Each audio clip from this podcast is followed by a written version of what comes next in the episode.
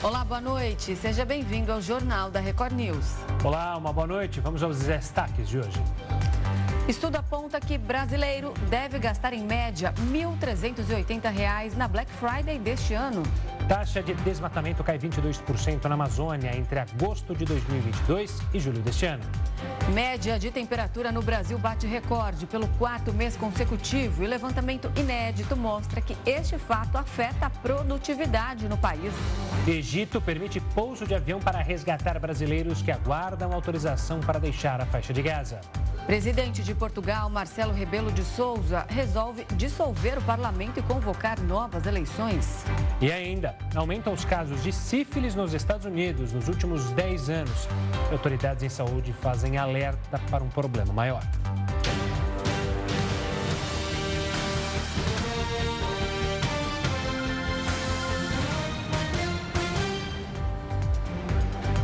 Os consumidores brasileiros planejam gastar, em média, R$ 1.380 em compras na Black Friday, que vai ser realizada este ano no dia 24 de novembro. De acordo com a nova pesquisa da associação que representa o setor de meios eletrônicos de pagamento, 49% das pessoas pretendem comprar produtos ou serviços nesta data. Este ano, o valor total movimentado deve ser de 15 bilhões e meio de reais. Em comparação ao ano passado, 33% dos entrevistados pensam em gastar mais neste ano. Já 22% acreditam que vão manter o mesmo valor, enquanto 28% planejam gastar menos que em 2023. E as contas de luz, gás e água são as que mais pesam no bolso do brasileiro. De acordo com uma pesquisa divulgada pela Serasa, para 53% dos entrevistados, esses gastos representam a maior fatia do orçamento mensal. O estudo também apontou que para 33% as contas básicas custam entre 351 reais e R$ 740, 750. Reais praticamente 60% do salário mínimo atual. Apesar dessas contas pesarem mais no bolso brasileiro, mais de 80% das pessoas afirmaram que atrasaram outros pagamentos para priorizar esses serviços. A taxa de desmatamento na Amazônia caiu 22% entre agosto de 2022 e julho deste ano. De acordo com dados do INPE, a área desmatada na Amazônia foi de 9 mil quilômetros quadrados entre agosto de 2022 e julho de 2023, o equivalente ao tamanho do Líbano. Quando comparado ao último levantamento do INPE, houve uma queda de 22,3% do total da área desmatada entre as duas temporadas. Na edição anterior, esse número foi de 11.594 quilômetros quadrados, entre agosto de 2021 e julho de 2022. A taxa divulgada este ano é a menor para uma temporada do levantamento desde 2019. Nos últimos 20 anos, o índice atingiu a marca mais alta em 2004, quando 27,7 mil quilômetros quadrados foram desmatados no país. Apesar da queda, o bioma amazônico está sofrendo há meses com os efeitos do desmatamento ilegal e da seca histórica que atinge a região. Por causa disso, desde setembro, o estado do Amazonas está em estado de emergência ambiental. Segundo o INPE, em outubro, o estado registrou quase 4 mil focos de queimadas durante todo o mês, a pior taxa dos últimos 25 anos. Geralmente, setembro é o mês em que a seca é mais sentida na bacia amazônica. No entanto, neste ano, a situação é pior, de acordo com meteorologistas. E o Congresso Nacional aprovou hoje o projeto de lei que libera mais de 15 bilhões de reais para compensar a perda de arrecadação de estados, do Distrito Federal e de municípios. Repórter Ariane Bittencourt está ao vivo em Brasília e traz mais detalhes. Boa noite, Ariane. Como esse valor será dividido? Boa noite, Gustavo, Renata, todo mundo que está nos acompanhando. Desse montante de 15 bilhões de reais, 8 milhões, 8 bilhões e 700 milhões serão repassados para repor as perdas com a arrecadação do ICMS, sobretudo por conta da desoneração dos combustíveis, que começou a valer ainda no governo passado. Já 6 bilhões e 300 milhões de reais serão repassados para repor a redução da transferência federal Para os fundos de participação de estados e do DF e fundos de participação dos municípios. Tudo isso, então, no rol da arrecadação deste ano de 2023. Segundo a Constituição Federal, 21,5% do que a União arrecadar com o imposto de renda e com o IPI, que é o Imposto sobre os Produtos Industrializados, deve ser repassado para estados, DF e municípios. É justamente essa parcela do que é arrecadado que compõe esses fundos de arrecadação. Esse repasse de 15 bilhões de reais é um valor que corresponde a parte do que está previsto em uma lei complementar que passou e foi sancionada no mês de outubro, que visa justamente repor e amortizar os impactos dessas perdas de arrecadação. Essa lei prevê que a União tem até o ano de 2025 para repassar 27 bilhões de reais aos estados, municípios e ao DF. E aí a base do governo se articulou, correu junto ao Congresso Nacional para que então esse projeto pudesse logo passar para garantir essa recomposição das perdas que são sempre alegadas pelos governos e prefeituras de estados e também de municípios. O texto então foi aprovado hoje, como vocês bem disseram, em uma votação simbólica no Congresso Nacional e sem a contagem de votos. Lembrando que essa recomposição só seria feita a partir do ano que vem, mas o Ministério do Planejamento sinalizou que ela poderia começar a ser feita a partir de agora, porque, segundo o Ministério, existe espaço fiscal para isso. Volto com vocês. Ariane, falando agora do tenente-coronel Mauro Cid, ex-ajudante de ordens do ex-presidente Jair Bolsonaro, a defesa dele teve negado um pedido para que ele retornasse ao Exército e deixasse de usar a tornozeleira eletrônica.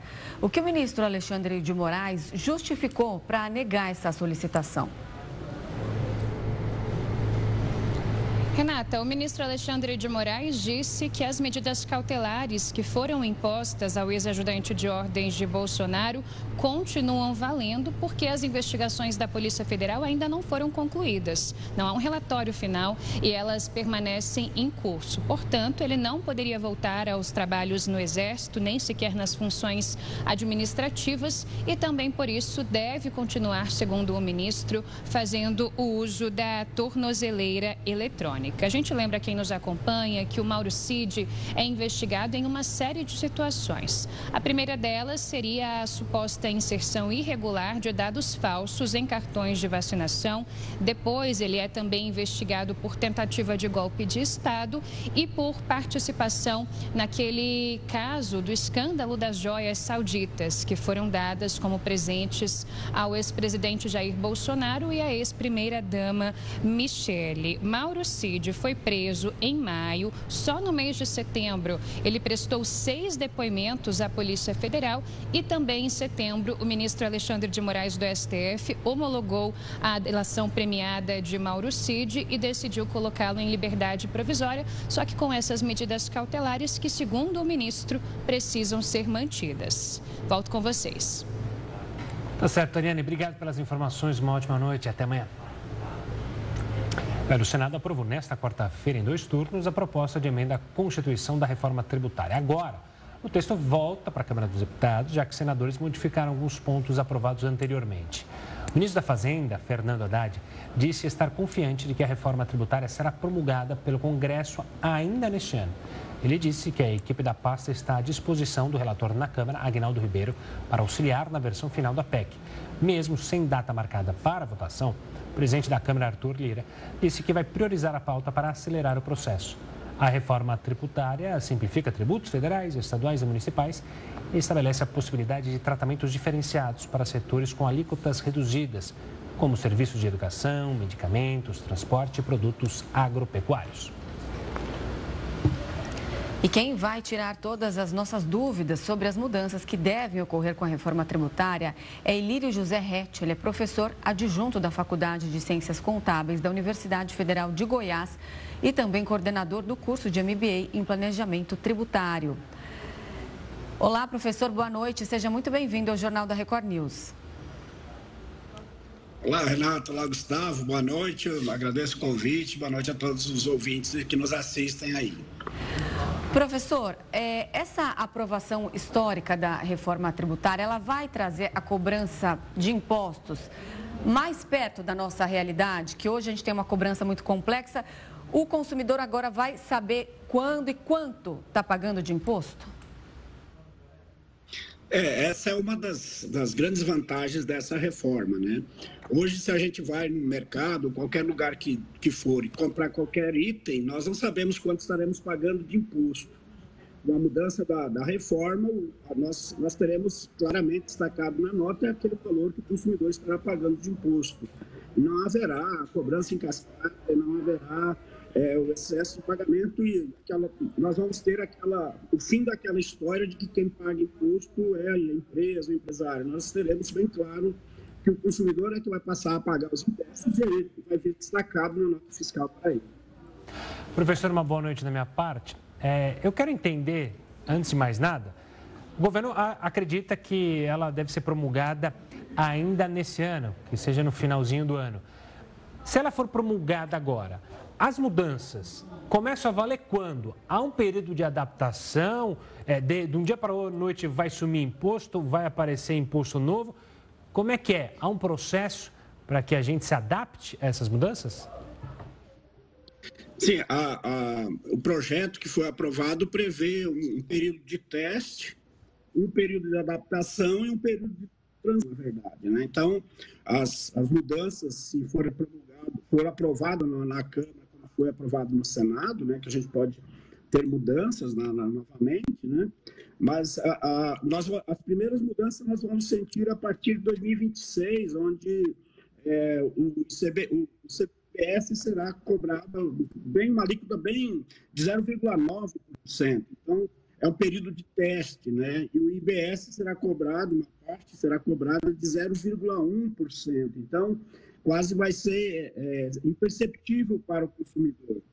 Mas a partir de 2027 nós já teremos a parte que hoje é IPI, IPIS, COFINS, que já entrarão em vigor, né, um período aí de, de, de, de teste para verificar o, o, o, abatimento, se vai, se vai precisar, qual é a alíquota que vai ser recomendada para aumentar ou diminuir efetivamente, né, a reforma tributária vai passar a ter efeitos a partir completos, né, a partir de 2033, quando entra em vigor por completo também é, os impostos que hoje são cobrados pelos estados e municípios. Então, há um período de transição aí, né, de aproximadamente 10 anos, né, é, que, os, que nós vamos passar a ter os efeitos da reforma tributária para, para o cidadão comum, né. É claro que para as empresas, elas precisam se preparar já para esse período de transição, é, uma série de, de, de, eventos que precisam ser organizados dentro das empresas. Então, quem trabalha nessa, com essa parte tributária vai ter um período aí bem, bem atribulado, vamos dizer assim, em função das mudanças, porque nós vamos tocar dois sistemas paralelos nesse período de transição. Né? Então, mas vai, é, a mudança é uma mudança estrutural, né? A reforma tributária é uma mudança estrutural e todas as mudanças estruturais elas precisam ser adaptadas e precisam ser aperfeiçoadas como está previsto na, na, na, proposta da emenda da, da emenda aí que foi aprovada no Senado. Professor, é, e de que forma a economia brasileira, que está ganhando um certo fôlego agora, vai se beneficiar com essa reforma tributária? É, nós hoje somos é, é, um, um, dos poucos países, né? O nosso sistema tributário ele é, é um manicômio, na verdade. Né? Nós temos é, legislação de 5 mil e poucos municípios, 5.500 e poucos municípios. Temos a legislação de 20, 26 estados mais o Distrito Federal. Temos a legislação federal. Temos uma série de, de exceções. Por exemplo, o, o exemplo mais clássico, né? Quando você compra um bombom de chocolate, né? A indústria simplesmente foi e disse, não é mais bombom de chocolate, é um wafer de chocolate. Isso mudou a, a forma de tributação. Então, nós vamos ter uma mudança significativa dessas, dessas amarras que ou é, espaços que nós tínhamos antes. E isso, vamos dizer, vai trazer muitos benefícios para a sociedade, porque nós teremos uma, uma carga tributária um pouco mais é, é, justa do ponto de vista das empresas e das operações. Nós não teremos mais a discussão se é bem ou se é serviço. Será tributado e pronto. Hoje nós temos, por exemplo, ó, é, os programas de, de, de computação são, são bens do serviço. Depende de onde classifica, isso vai mudar.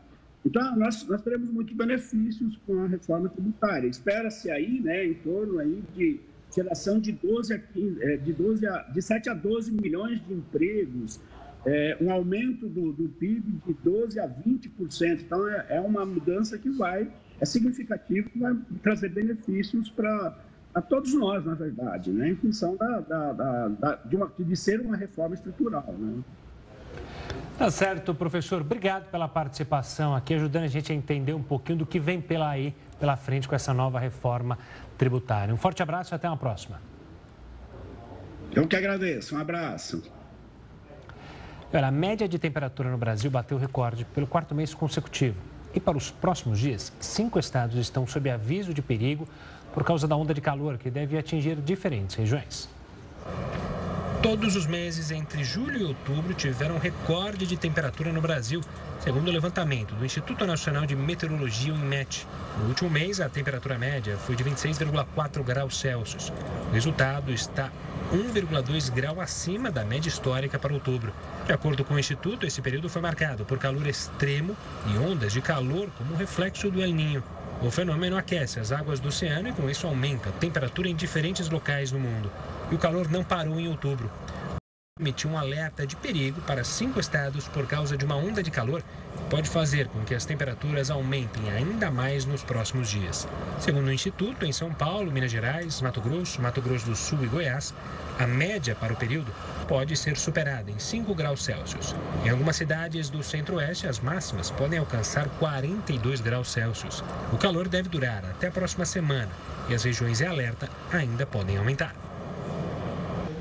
E hoje a temperatura máxima no Rio de Janeiro chegou a 38 graus Celsius. E os fãs da banda mexicana RBD, que esperavam na fila pelo show que acontece nesta quinta-feira, chegaram a passar mal com o calor. Pois é, quem vai contar todos os detalhes sobre isso é o repórter Felipe Figueira, diretamente da capital fluminense. Boa noite, Felipe. Boa noite, Gustavo. Boa noite, Renata. Os fãs da banda mexicana RBD esperaram por 15 anos o retorno do grupo ao Brasil. E a ansiedade era tanta que tinha gente acampada há meses na frente do estádio Newton Santos. Mas hoje, no dia do show, ainda tiveram que enfrentar um forte calor na fila. Pelas redes sociais, houve relatos de pessoas passando mal enquanto aguardavam os portões do Engenhão abrirem, o que aconteceu às 4 horas da tarde. De acordo com o IMET, a temperatura máxima na capital chegou a 38 graus Celsius. E com pouca sombra, a sensação de calor para quem aguardava o início do show foi ainda maior. E aqui no Rio, a previsão é que as temperaturas fiquem altas pelos próximos dias. O calor deve superar os 30 graus durante todo o fim de semana. Então, quem estiver na capital, é bom se preparar. Volto com vocês do estúdio. E as recentes ondas de calor que vêm sendo registradas no país estão provocando impactos em várias atividades da economia que já estão colocando em prática medidas de contingência. O motivo da preocupação é porque o aumento da temperatura altera o rendimento de motores de aviões, eleva custos com ar-condicionado em escritórios, prejudica setores agrícolas e pode diminuir vendas no segmento do varejo, além de comprometer a produtividade dos trabalhadores, especialmente os que atuam ao ar livre. Os efeitos do clima podem bagunçar a sazonalidade de alguns setores, como a construção civil. E para entender como o calor afeta especificamente a produtividade na área da construção, a gente conversa agora com Cláudio Ermolim, vice-presidente da Câmara Brasileira da Indústria da Construção. Cláudio, uma boa noite, obrigado pela participação aqui conosco. Normalmente a gente sabe que a chuva é inimiga da construção. Agora o calor está sendo inimigo, como é que é que isso tem afetado justamente as construções? Bom, boa noite a todos. É, obviamente, o nosso setor, como ele tem um trabalho, é, boa parte do seu trabalho ele acontece na área externa, seja nas obras de infraestrutura, seja nas obras residenciais, esses, essas atividades extremas, né, seja muita chuva, seja muito calor, ele prejudica diretamente a, a nossa produção e, consequentemente, quando você prejudica a produção, você acaba aumentando os prazos de execução e quando você aumenta o prazo de execução, você pode ter primeiro atrasos é, nas entregas e segundo, um aumento do custo, né? Porque quanto mais tempo você leva para executar a obra, mais você tem custos fixos, custos administrativos e tudo mais. E é, o calor ele afeta diretamente, principalmente, é, as atividades de concretagem, né? atividades que envolvem é, o concreto, que ele precisa ter uma temperatura adequada para que ele é, é, trabalhe da melhor forma possível, né? ele é preparado para atuar em determinada temperatura. Então, quando você tem um calor extremo, você não pode executar esse tipo de serviço. E o outro serviço também que é bastante afetado quando você tem esse tipo de calor é a parte da, de emulsão asfáltica, né? de execução de melhorias de rodovias, execução até de serviços de, de reparos em, em áreas que você precisa do asfalto, acarretando uma necessidade, inclusive, de você rever horários de trabalho, trabalhando em horários diferentes do, do, do, do tradicional para fugir desses horários de pico de calor. Cláudia, você falou dessa questão da concretagem, também da relação com asfalto e o clima. Em dias quentes como esses que a gente acabou de noticiar, que os próximos dias vão ser muito quentes, o que acontece? O, o trabalho, ele é totalmente pausado? dependendo da temperatura que você estiver prevendo atingir, você, infelizmente, não pode executar determinados serviços, né? Porque é, o que acontece? Na própria execução de uma concretagem, né? Quando você vai fazer é, uma concretagem de qualquer peça, já existe uma evaporação natural do, da água que compõe a mistura do concreto, né? Que é cimento, areia, brita e água. Então, já existe uma evaporação natural, mas é uma evaporação que você prevê quando você está produzindo aquele concreto. Num dia de temperatura muito elevada, onde essa evaporação ela vai além, muito além daquilo que é previsto, você não pode concretar, então, aquela peça. E não podendo concretar, você está, então, atrapalhando o cronograma da obra, atrasando provavelmente etapas importantes e isso vai ter reflexos, de novo, tanto no prazo de entrega quanto nos custos da obra. Cláudio, você citou a mudança de turnos. Tem sido habitual o uso de turnos noturnos durante a madrugada? Obviamente, quando possível, para a realização de obras. A gente sabe que há regras, legislações, trabalho, a, lei é, do PSIO, enfim. Mas isso tem sido é, usado para fugir justamente desse calor? Existe hoje a possibilidade de você flexibilizar esse horário, inclusive combinando né, com os trabalhadores e adequando isso ao banco de horas. Tendo em vista que essa necessidade ela se faz não só pela questão da própria execução da obra, né? A gente está falando aqui dos aspectos de impacto direto nos materiais, né? Seja os materiais com base asfáltica, seja com os materiais é, com base no, no cimento, no concreto, mas você tem a questão da saúde do trabalhador.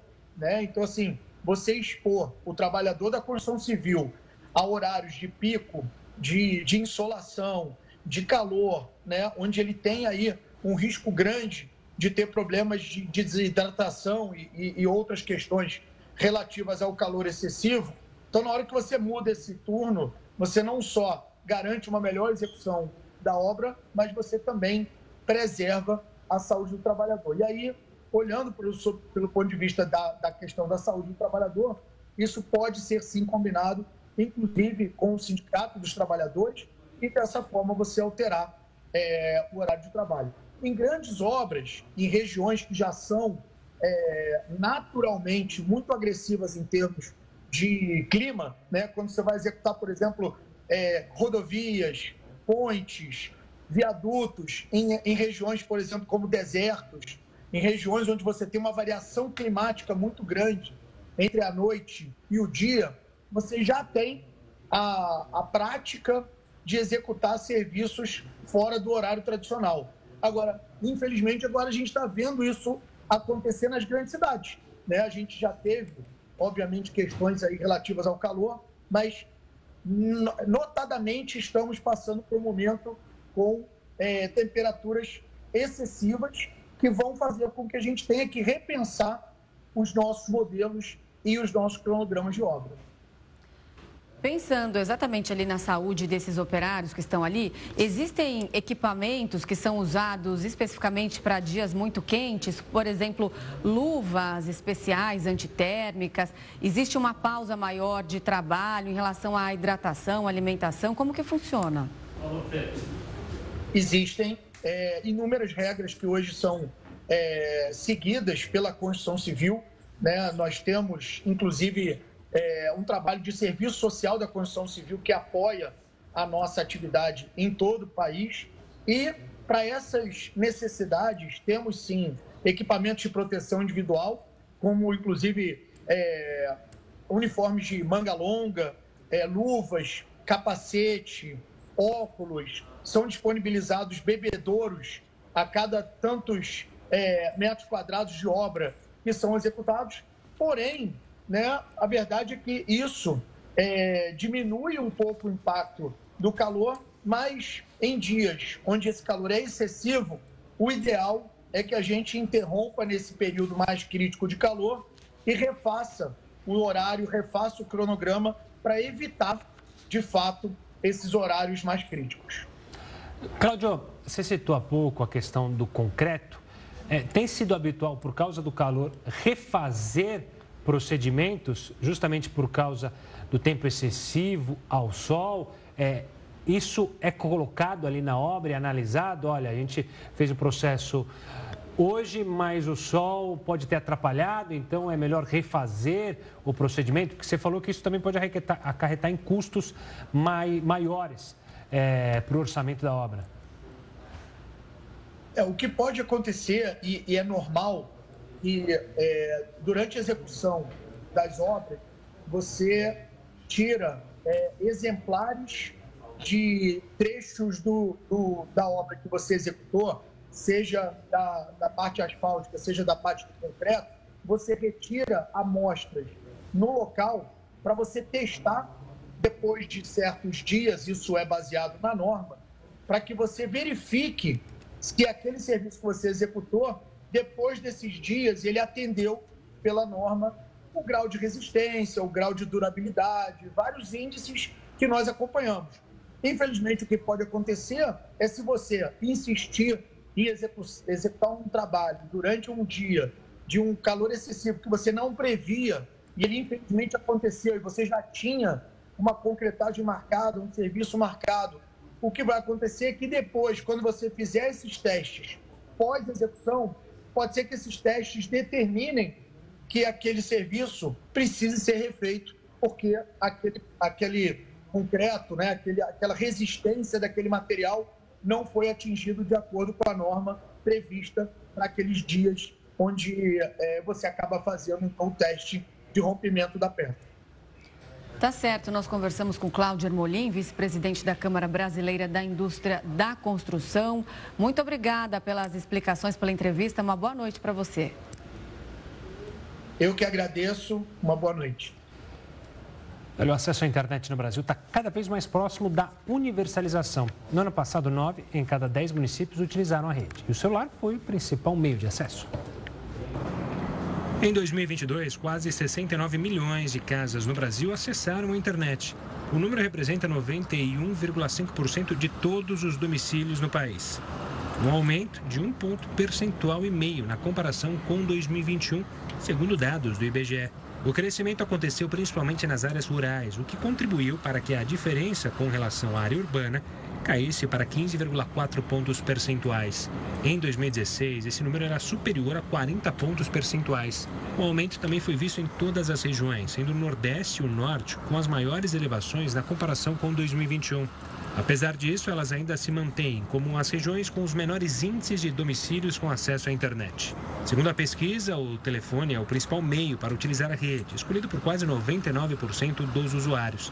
Na sequência aparecem a televisão microcomputador e tablet. Com relação à finalidade do uso da internet, as chamadas de vídeo foram citadas por 94% dos usuários, seguido por envio de mensagens de texto, assistir a vídeos, uso de redes sociais, ouvir música e ler notícias. De acordo com a PNAD, mais de 93% das pessoas usaram a internet todos os dias em 2022 e apenas 0,7% usaram menos do que uma vez por semana. E os brasileiros que não têm acesso à internet afirmaram que os principais motivos para isso foram o custo do serviço, o fato de nenhum morador saber usar a rede e a falta da necessidade. O IBGE divulgou nesta quinta-feira a previsão da safra brasileira para o ano que vem. E o clima pode interferir na produção que pode encolher em relação a 2023. O forte calor e a seca devem atrapalhar as lavouras. A quantidade de chuva pode ser menor do que a terra precisa para produzir, e isso deve atrapalhar os resultados para 2024. Segundo a previsão do Instituto Brasileiro de Geografia e Estatística, a quantidade total produzida deve ser de 308 milhões de toneladas. Se isso for confirmado, será 2,8% menor do que neste ano. Em 2023, o Brasil nunca produziu tanto se nesses dois próximos meses o volume continuar alto, o país terá uma safra recorde. Serão mais de 317 milhões de toneladas de grãos, cereais, leguminosas e oleaginosas. Para o ano que vem, a preocupação fica por conta do milho, que deve cair 5,6%, e da soja, com queda de 1,3%. Hoje, os produtos que o Brasil mais produz são arroz, milho e soja. Somados, eles representam 92,5% da estimativa estimativa da produção e respondem por 87,1% da área a ser colhida neste ano. Nos Estados Unidos, os casos de sífilis em recém-nascidos têm aumentado nos últimos anos. Segundo o Centro de Controle e Prevenção de Doenças, foram mais de 3.700 crianças que nasceram com sífilis congênita no ano passado. O total é mais de 10, ve... é, total é mais de 10 vezes maior do que o registrado em 2012. De acordo com a agência, 90% dos casos poderiam ter sido evitados com exames e tratamentos durante a gestação. Para o bebê desenvolver sífilis no útero, a mãe precisa estar infectada e não receber tratamento. A doença pode causar morte do recém-nascido ou complicações como perda de visão, da audição e má formação dos ossos. A Agência Nacional de Telecomunicações multa cinco empresas em um valor total de 28 milhões de reais por realizar chamadas consideradas abusivas. Você confere instantes aqui no Jornal da Record News. E a Agência Nacional de Telecomunicações, a Anatel, multou hoje cinco empresas em um valor total de 28 milhões de reais para realizar chamadas consideradas abusivas. As empresas foram multadas pelo disparo de chamadas massivas em descumprimento da norma da Anatel que proíbe a realização de mais de 100 mil chamadas por dia com duração inferior a 3 segundos. Segundo a própria Anatel, o valor das multas variou conforme o porte econômico da companhia e o total de chamadas disparadas, além dos limites diários permitidos. Um estudo americano mostrou que uma noite inteira sem dormir pode ter efeito antidepressivo. Um estudo feito por neurobiologistas americanos mostrou que passar uma noite toda acordado pode melhorar o humor e até combater a depressão. Os profissionais induziram camundongos à privação aguda de sono e observaram um aumento surpreendente na liberação de dopamina durante o período sem dormir. Segundo os autores do estudo, os achados podem oferecer novos caminhos para o funcionamento de antidepressivos. A pesquisa também ajuda a compreender melhor as mudanças nos estados de humor. E para entender melhor os efeitos de uma noite em claro no cérebro das pessoas, a gente fala com a doutora Sandra Dória Xavier. Ela é pesquisadora e membro do corpo clínico do Instituto do Sono. Doutora, seja muito bem-vinda ao Jornal da Record News. A gente sempre ouviu que Noites bem dormidas fazem o cérebro descansar e, afinal, tá bem no dia seguinte. Agora, essa mudança, como é que é isso?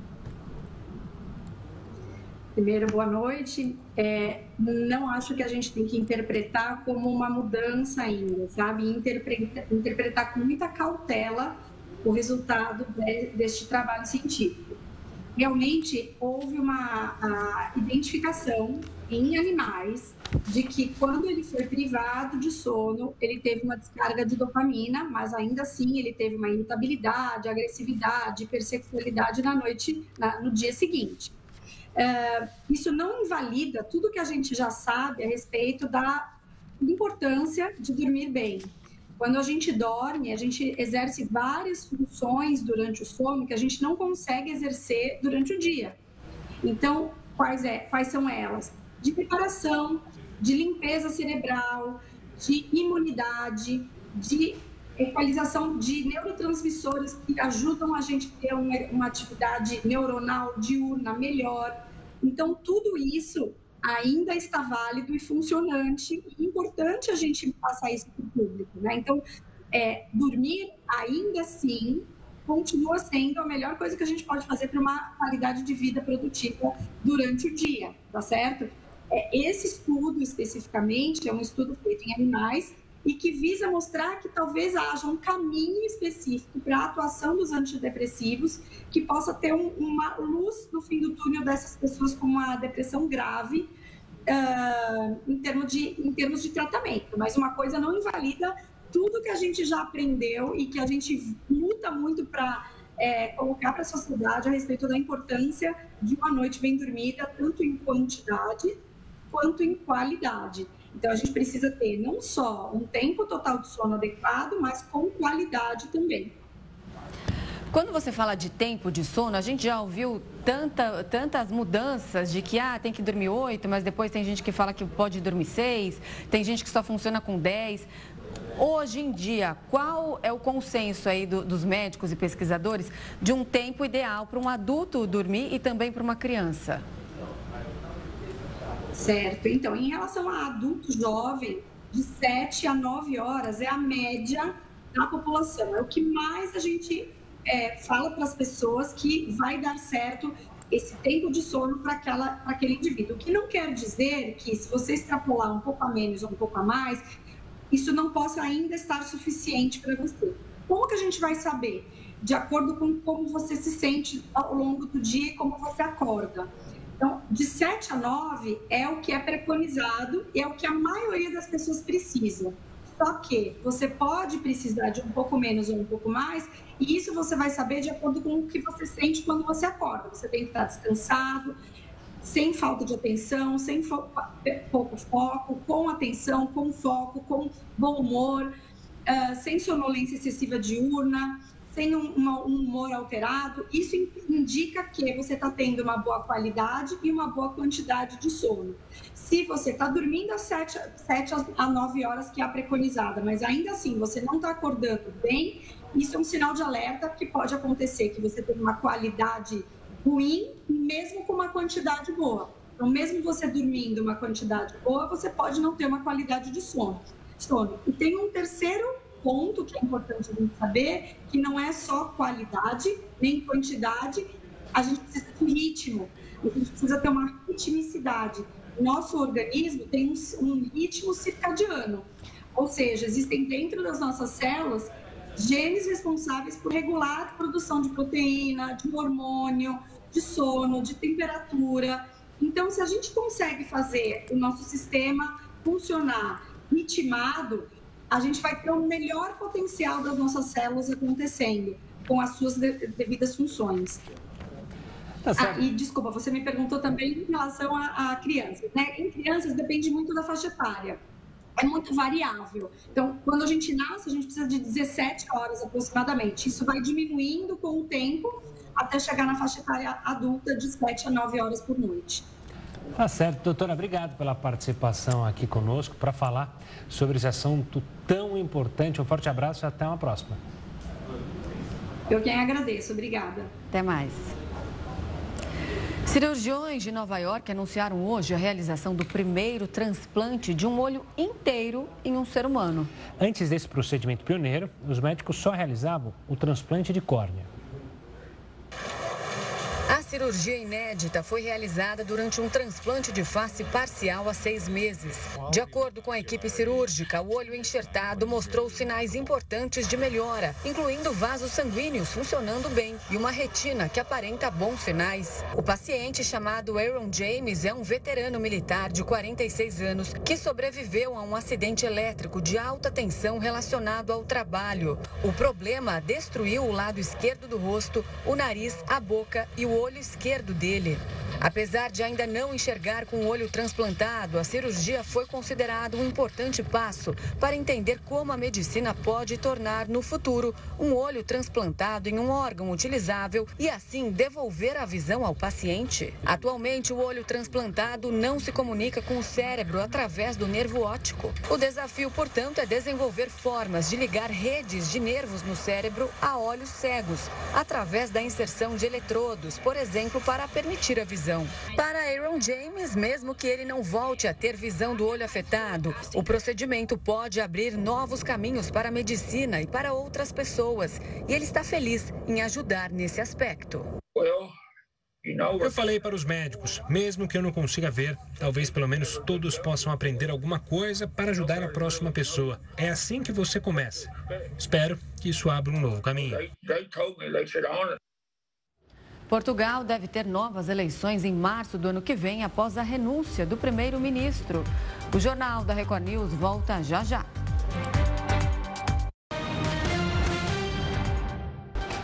Olha só, hoje é praticamente impossível conhecer algum adulto que não tenha celular. E agora, cada vez mais, as crianças estão tendo acesso ao aparelho. Uma pesquisa do IBGE revelou que 54,8% das crianças entre 10 e 13 anos já tem o próprio celular aqui no Brasil. Esse número se refere ao ano passado e mostra uma elevação em relação aos anos anteriores. Só querem saber de celular, inclusive. A presença humana é o menor fator na presença deles. Em 2021, esse número era de 54,1%. Desde 2016, quando o IBGE começou a fazer essa pesquisa, os números só crescem. Há seis anos, o número de crianças e adolescentes que tinham um celular era menor do que hoje. Naquele ano, eram 39,3%, ou seja, menos de 4 crianças em cada 10 pesquisadas. É uma hora e pronto. Ele já sabe, ele entende e pronto. 21 para 22 já está recolhendo. Porque interfere muito no sono também. Acho que tem que saber dominar a tecnologia, porque daqui para frente nós, eles vão ter que ensinar para a gente. Mas eles, eles, a gente precisa controlar. Até para a gente poder participar da vida deles, né? O que é que eles estão vendo nesse celular. A psicóloga Carolina Delboni faz um alerta para o uso excessivo dos celulares por essas crianças. É um retardo no desenvolvimento motor e psicoemocional. O que, que isso significa? Significa que a gente tem crianças é, com um desenvolvimento mais lento de algumas habilidades motoras. Nos adolescentes, o que a gente tem é um aumento da, dos transtornos mentais, depressão, ansiedade, é, uma, uma dificuldade muito grande com a autoestima, com o se olhar e aceitar a própria imagem, né? Por quê? Porque o adolescente, ele sai do círculo social, ele tem deixado de se relacionar para ficar muito tempo na tela. Quem tem mais celular são as pessoas com idades entre 25 e 39 anos. Nesta faixa etária, quase 95% das pessoas têm o próprio aparelho. A pesquisa divulgada hoje também revelou que a maior parte do acesso à internet é feita pelo aparelho celular. O filho e o irmão de Joe Biden foram convocados por uma comissão do Congresso dos Estados Unidos que está conduzindo uma investigação de impeachment contra o presidente. Os parlamentares mais conservadores, que têm maioria na Câmara dos Representantes desde janeiro, acusam Joe Biden de mentir aos americanos sobre os negócios do filho mais novo, Hunter, no exterior. O presidente nega essas acusações. Os republicanos acusam Hunter Biden de ter usado a influência do pai, então vice-presidente de Barack Obama, em benefício de negócios próprios no exterior especialmente na Ucrânia e na China. Por causa da investigação, o filho e o irmão do presidente, James Biden, foram convocados a comparecer no Congresso no início de dezembro. Apesar do avanço, a investigação tem poucas possibilidades de resultar em um impeachment, mas poderia se tornar um problema para a Casa Branca antes da eleição presidencial de 2024, na qual Joe Biden é candidato. Nesse contexto de eleição, o ex-presidente Donald Trump está liderando as intenções de voto para a presidência do país. O resultado é de uma pesquisa realizada com eleitores americanos e que foi divulgada nesta quarta-feira. Em uma possível revanche entre Trump e Joe Biden, o republicano aparece com 49% das intenções de voto, enquanto o democrata tem 45% da preferência dos eleitores americanos. A greve dos atores de Hollywood chegou ao fim, depois de quase quatro meses. A paralisação já tinha atrasado a produção de centenas de filmes. O Sindicato dos Atores anunciou o fim da greve nesta quinta-feira. De acordo com o comunicado, a votação foi unânime.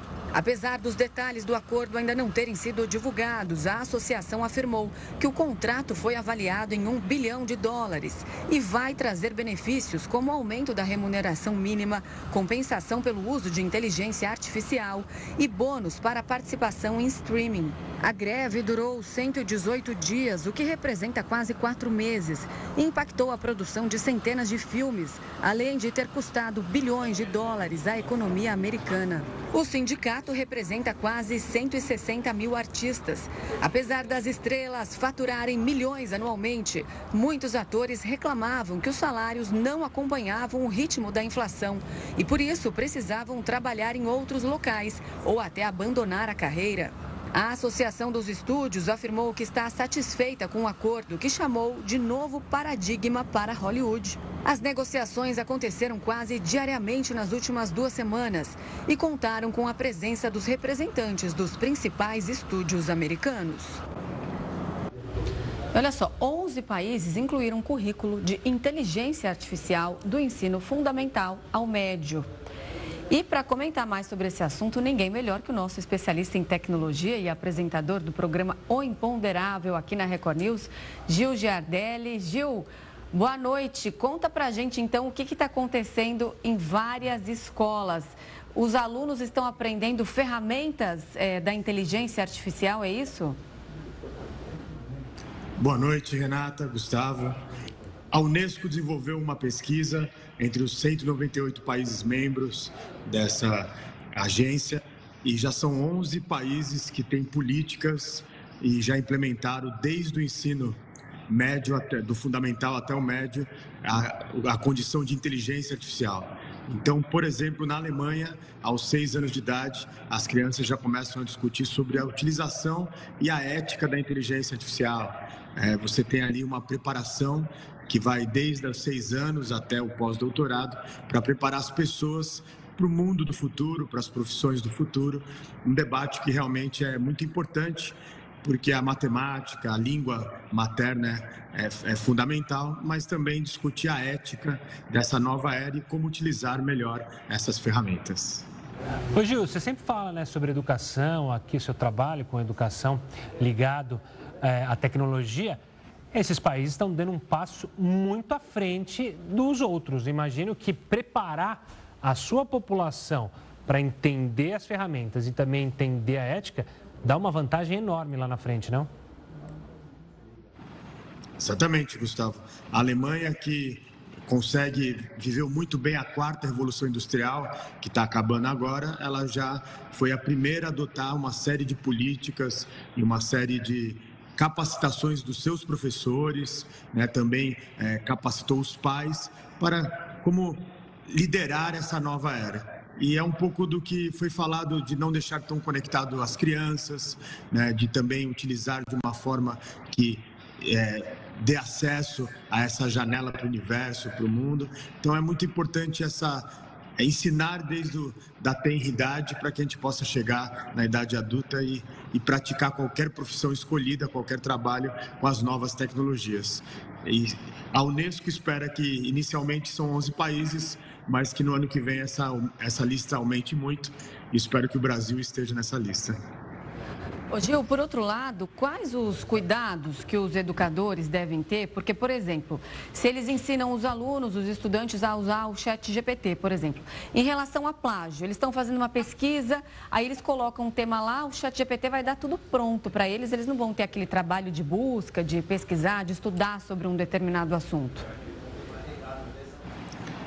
Renata, a melhor experiência é é a Áustria que ela assim já regulamentou o uso dessas inteligências generativas na educação. Então o que é recomendado para os alunos de lá? Você pode pesquisar com o chat GPT, mas você tem que fazer a sua interpretação, é, escrever da sua maneira ou defender de forma oral.